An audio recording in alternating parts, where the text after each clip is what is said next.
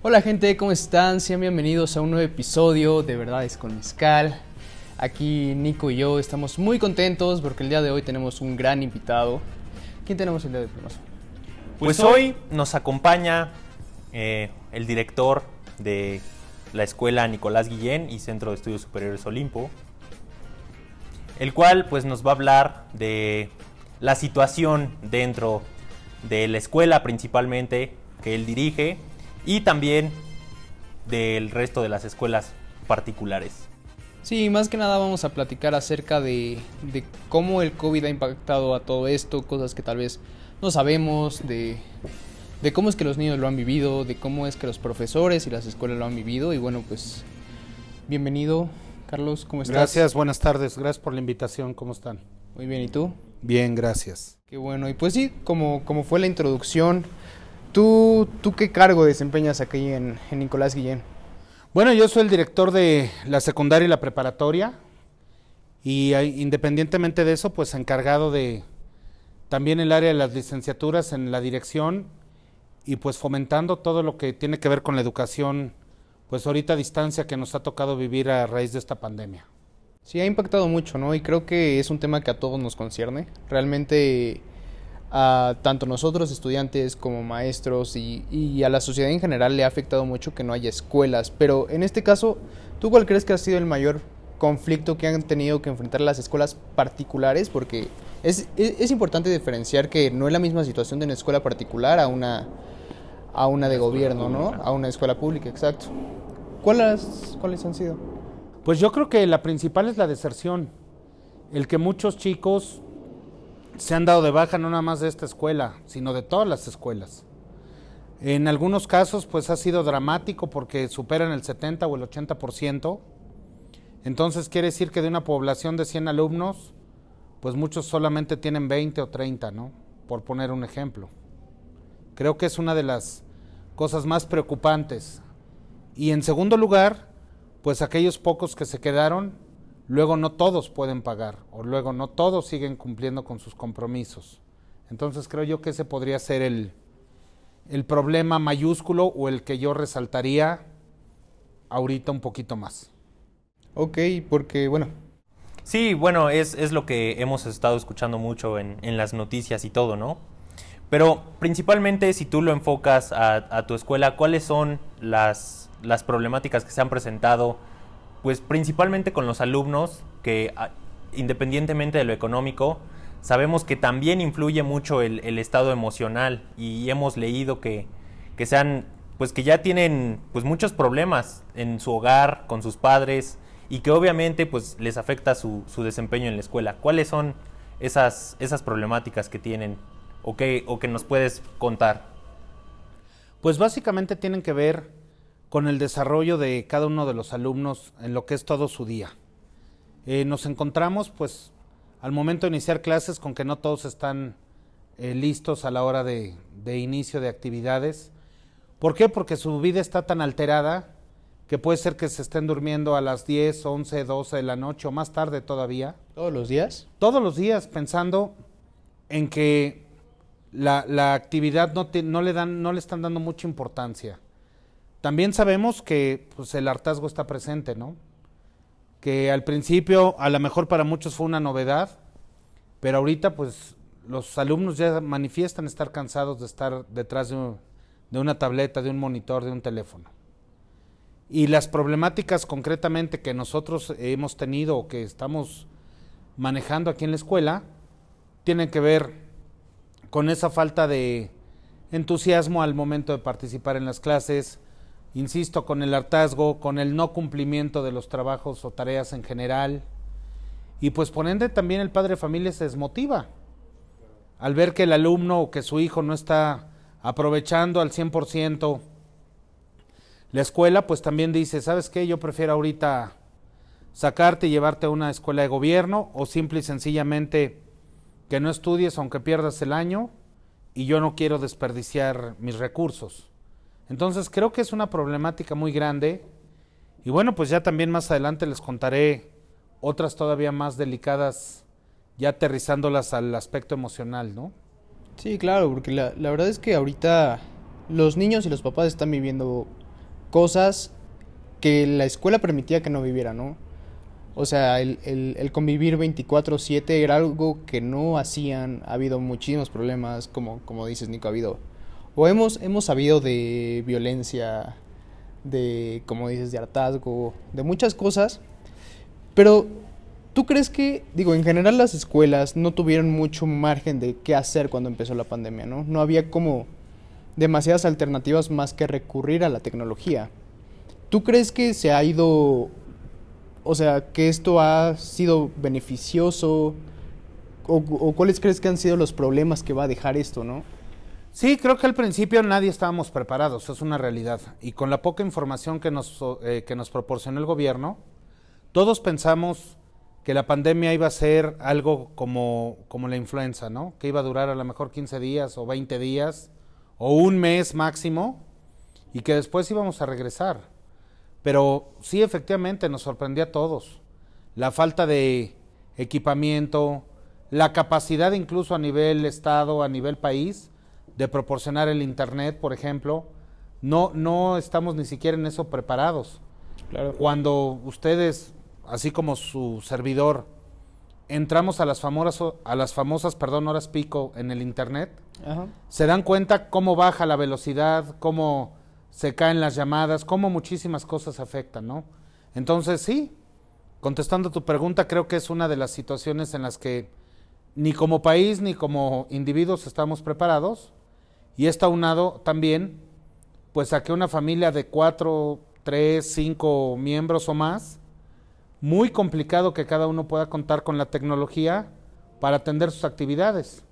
Que la mamá tenga su tableta, que el papá tenga la suya para su trabajo y que cada uno de los, de los hijos tenga la suya, es muy complejo. Entonces, sí, por supuesto que nos, nos ha hecho muchísimo daño y bueno, pues en el caso de los alumnos de escuelas públicas, pues ni qué decir, ¿no? Sí, realmente va a haber un, un, un retraso gigantesco, ¿no? En la educación, o sea... Terrible, yo observaba las clases hace algunas semanas en, en el canal de televisión nacional para el segundo grado de secundaria y alguna reflexión que yo hacía ahora que platicamos con el secretario de Educación vía Zoom fue que ni siquiera está adecuada para los modismos. ¿A qué me refiero? Todos sabemos que en Sinaloa, por decir algo, pues son huercos, ¿no? ¿Quiénes son los huercos? Pues los niños. Los niños. Pero aquí tú le dices a un niño del centro del país huerco y seguramente te va a contestar una grosería o, o no vas a ver qué O- le estás no lo va a diciendo, entender, ¿no? ¿no? Sí, lo toma como si lo estás ofendiendo o si le estás este, hablando con cariño o qué significa. Y eso creo que es algo que ni siquiera se ha pensado o se pensó en su momento al momento de echarlo a andar y que también genera mucha confusión. Porque el maestro que está dando clases en Chihuahua y que lo ve un niño de Cuernavaca, en muchas cosas de su lenguaje coloquial no lo va a entender. Claro, y al final es a nivel nacional. Y llegan millones de niños al día, ¿no? Sí, sí, por supuesto. Retomando un poco lo que, lo que hablábamos hace rato, pues sí, la, la escuela para muchos niños pues era un refugio, ¿no? Era como su segunda casa, era donde se venían a distraer, venían a, olvidar sus problemas, ¿no? Y pues sí, desafortunadamente se encuentran en esta situación en la que pues quizá tienen que enfrentar otras situaciones en casa de las que venían huyendo, ¿no? Pues lo que pasa es que todo se conjuga. El, el papá pues tiene el estrés natural porque, bueno, papá y mamá por ser proveedores de casa, por tener que trabajar o que buscar el recurso. Por otro lado, pues los chicos, ¿no? La problemática se incrementa por los espacios, por la convivencia, como decía Patricio, 24/7 a la cual no estábamos acostumbrados nadie. También el decir, bueno, por lo menos no voy a ver a mi papá seis o siete horas o ocho horas hasta, o diez horas hasta que llegue a trabajar. Y todo eso pues nos ha enseñado a vivir, a convivir, pero también ha causado mucho daño. También a quien, ah, sabemos de muchos casos quien no pudo o quien no aprendió a generar o a llevar a cabo esa convivencia y pues desafortunadamente eso se transforma en delitos y se transforma en maltratos y en daños físicos, emocionales, mentales, que son todavía muchísimo más difíciles de curar y de atender que la propia pandemia. Exactamente. Y ahora, digo, ah, últimamente se ha dado mucho estos anuncios del, regreso a clases, ¿no? ¿Ustedes cómo, cómo lo ven? ¿Cómo lo han vivido? ¿Creen que es factible? Ah, ¿Están listos? Pues nosotros lo, aquí en la escuela, lo hemos venido trabajando desde hace un par de meses, precisamente por los rumores. Nosotros sí, efectivamente, estamos listos. Y estamos listos porque de entrada, que no es algo que nos haga felices decirlo, pero de entrada porque tenemos mucho espacio, tenemos muchas aulas disponibles, tenemos grandes patios, entonces, por supuesto que estamos eh, preparados. Aquí la situación, o lo que no nos permite regresar a los particulares, a las instituciones particulares, es que el gobierno no ha sabido cómo manejar las escuelas públicas donde hay grupos de 60 o más. Creo que esa es la parte que no nos permite regresar.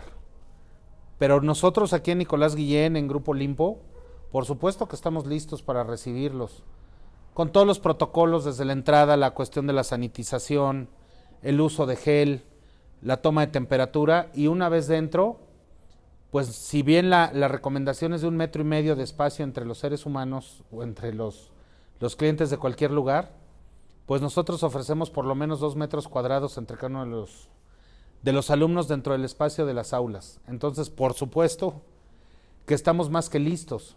Y otro aspecto muy importante que yo no he escuchado pronunciarse al respecto por las autoridades, pues tiene mucho que ver con esa falta o no de preparación con las que estamos llevando esta generación.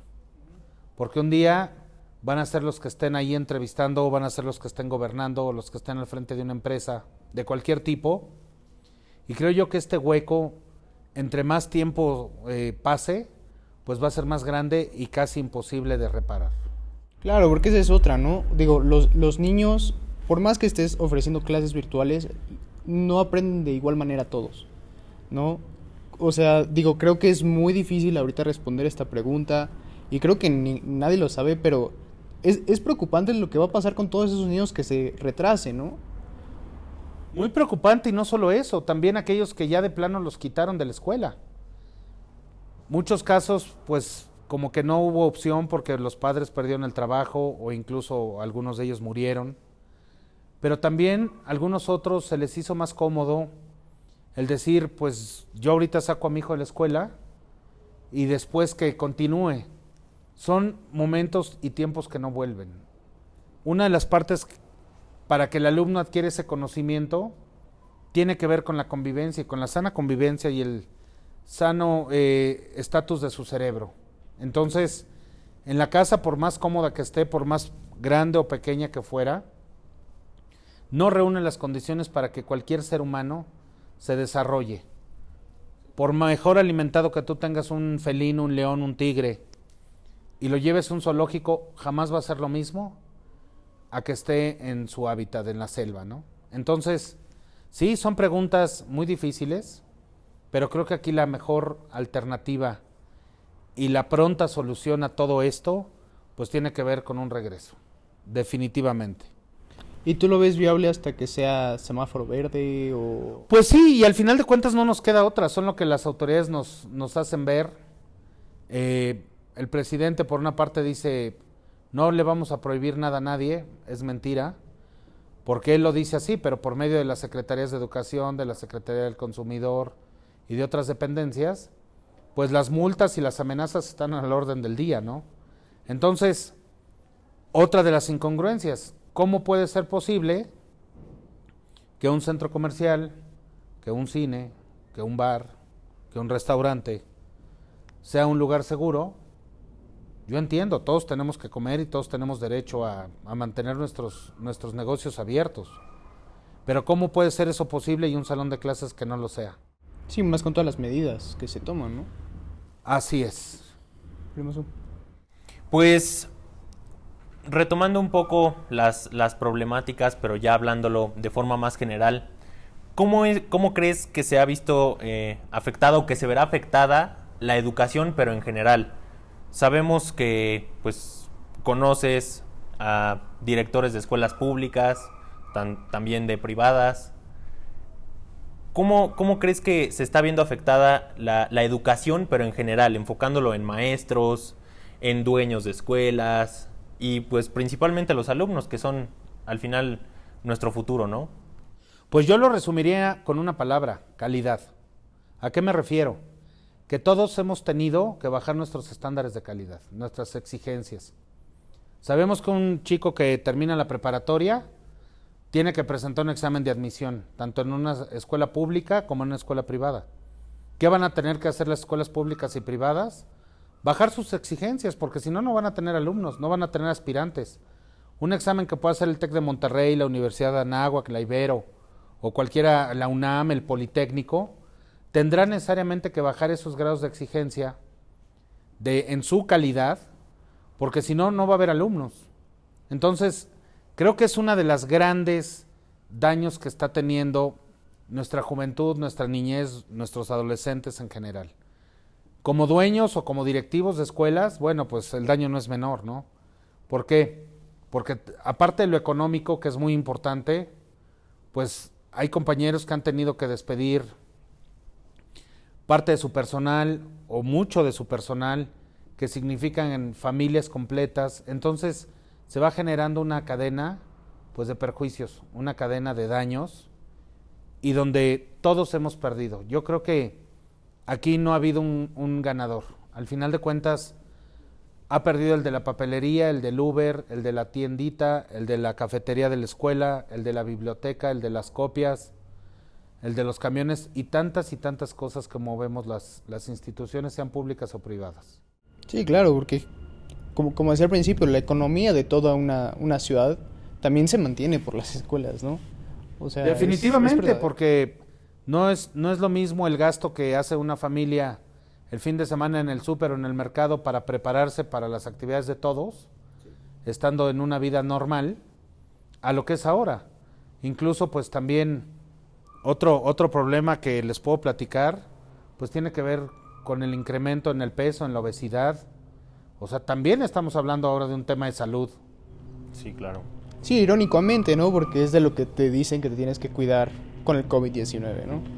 También, pues obviamente, eh, tenemos estas situaciones o hemos escuchado de los papás que sacan a sus hijos no por lo económico, sino porque los papás creen que sus hijos no van a aprender igual o simplemente no creen en la tecnología o en la forma de aprendizaje que es, es el sistema híbrido que nos comentaron. ¿Tú crees que eso, eso es verdad? ¿Que, ¿Tú crees que... Eh, ¿Crees que estado a la altura? que los niños realmente van a perder un año de su vida o el tiempo que llevamos de pandemia, ¿crees que es perdido si, ellos estudiaran? Definitivamente no. Creo que el, mensaje es muy eh, negativo para aquellos padres que le están haciendo eso con sus hijos. Porque hay una palabra que está muy de moda que se llama resiliencia, ¿no? Adaptarte a los cambios y seguir adelante ante una adversidad. ¿Qué le estoy enseñando yo a mi hijo si le digo, así nos tocó vivir, nadie pedimos que pasara esto? Entonces tú no lo hagas, o yo no creo en esto que hoy se nos presenta. Pues es un absurdo total. Creo que a todos los que tenemos hijos, cuando los tenemos lejos, pues nos gustaría no tenerlos lejos y poderlos abrazar. Pero qué gracias damos a la tecnología para por lo menos poderlos ver a través de una videollamada, ¿no? Claro, claro de un video. Entonces, es exactamente lo mismo lo que está pasando. Nadie solicitamos o pedimos estar así, pero ya que nos toca estar así, hijo, adáptate, aprende, enséñame, involúcrame. Comentaba el profesor Benjamín, nuestro director general, que la escuela también ha llegado a las, al resto de las familias. Es como ustedes lo quieran ver. Le pueden dar un enfoque mínimo y decir, no sirve, no me funciona, eso no está bien. O decir, mira, yo también volví a, escuchando la clase de mi hija, me volví a acordar de las raíces cuadradas o de los quebrados o de cómo despejar una fórmula, etcétera.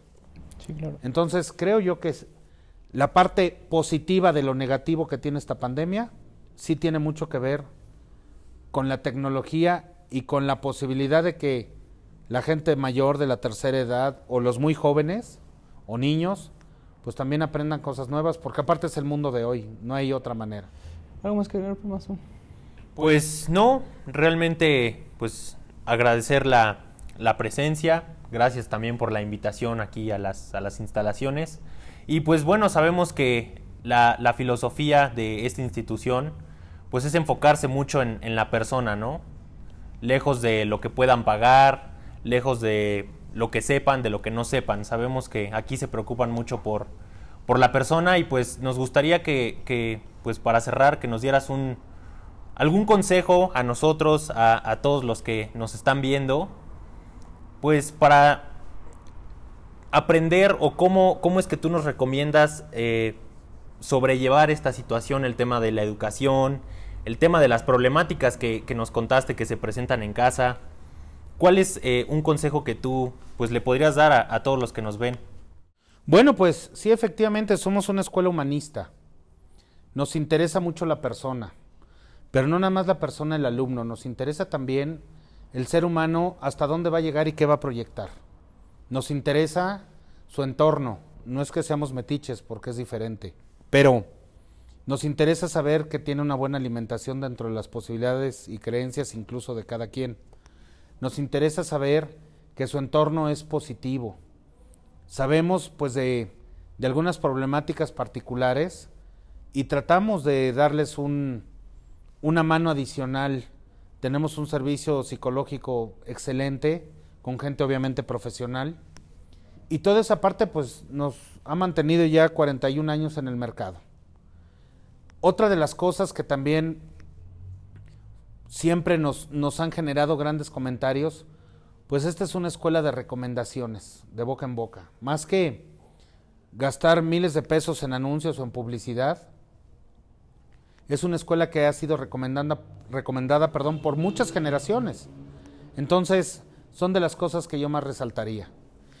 Y como, como una opinión o un consejo, pues yo les podría decir que el tiempo pasa más rápido de lo que, de lo que deseamos y de lo que muchas veces valoramos y de lo que muchas veces nos damos cuenta. ¿Qué hay que hacer? Hay que aprovechar el tiempo. Hay que ser resilientes, hay que ser entusiastas, hay que dejar el miedo guardado en un cajón y seguir adelante. Creo que este, este mundo es ya de ustedes, ¿no? De ustedes me refiero porque aunque son dos chicos jóvenes, entusiastas, emprendedores, creo que están marcando la diferencia para los que están ahí al lado de ustedes sin hacer nada o echando la vida a perder o, o envueltos en drogas o en alcohol o en tantas cosas feas, que ustedes los lleven como un ejemplo, que vean que sí se puede, que es un pretexto el recurso, que es un pretexto la pobreza. Eso solamente son excusas. Aquel que quiere sale adelante, aquel que quiere triunfa y logra sus, sus sueños. Entonces, Creo que esa es la parte más importante. Hacer o lograr que el joven crea en él. Que no se compare con nadie porque siempre va, se va a ver más feo, más chaparro, más alto, más gordo, con menos dinero, con más dinero. Eso no sirve, compararse con nadie. Que hagan valer lo que son ustedes porque son únicos e irrepetibles y cada uno tiene un potencial ilimitado que no dejen de leer, también es una de mis, de mis grandes pasiones en la vida, la lectura, y un libro siempre les va a traer a ustedes aprendizaje, va a ampliar su vocabulario, va a ampliar su criterio. Y no solo eso, les va a divertir y los va a llevar a pasear por grandes aventuras de acuerdo a lo que lean. Así que serían mis, mis recomendaciones y hacerles la invitación que nos vengan a conocer esto pronto tiene que pasar, estoy convencido. Ya están las vacunas, creo que cada uno sabemos también ya cómo cuidarnos más, a dónde sí, a dónde no, el aprender a sacrificarnos un poquito, decir, sí tengo muchas ganas ahorita de ir de viaje, pero mejor me espero, sí quiero ver a mis amigos y abrazarlos a todos, pero mejor me espero. Mientras más conciencia haya, vamos a salir más pronto de esto y vamos a salir más fortalecidos. Porque creo que aunque nos digan, ya hoy es semáforo verde y ya no existe el virus, al menos su servidor y estoy seguro que mi familia, no vamos a dejar de lavarnos las manos. Sí, no. Si no 100 veces, pero a lo mejor 20 sí lo vamos a hacer. Claro que sí. Y seguramente vamos a cuidar nuestra distancia. Y seguramente vamos a llevar un cubrebocas y vamos al cine. creo que esas son cosas que ya se nos tienen que quedar como una forma de vida, ¿no? Sí, claro. Entonces, pues aquí está la invitación, tenemos redes sociales, tenemos muchas formas de contacto, Aquí se WhatsApp. las vamos a poner a y todos. todos los niveles, sí, ojalá me ayuden a ponerles Sí, claro que sí. todas nuestras redes, desde kinder, primaria, secundaria, preparatoria, licenciaturas, maestrías y doctorados. Entonces, no le busquen en otro lado, aquí estamos. ¿Qué más quieren, muchachos?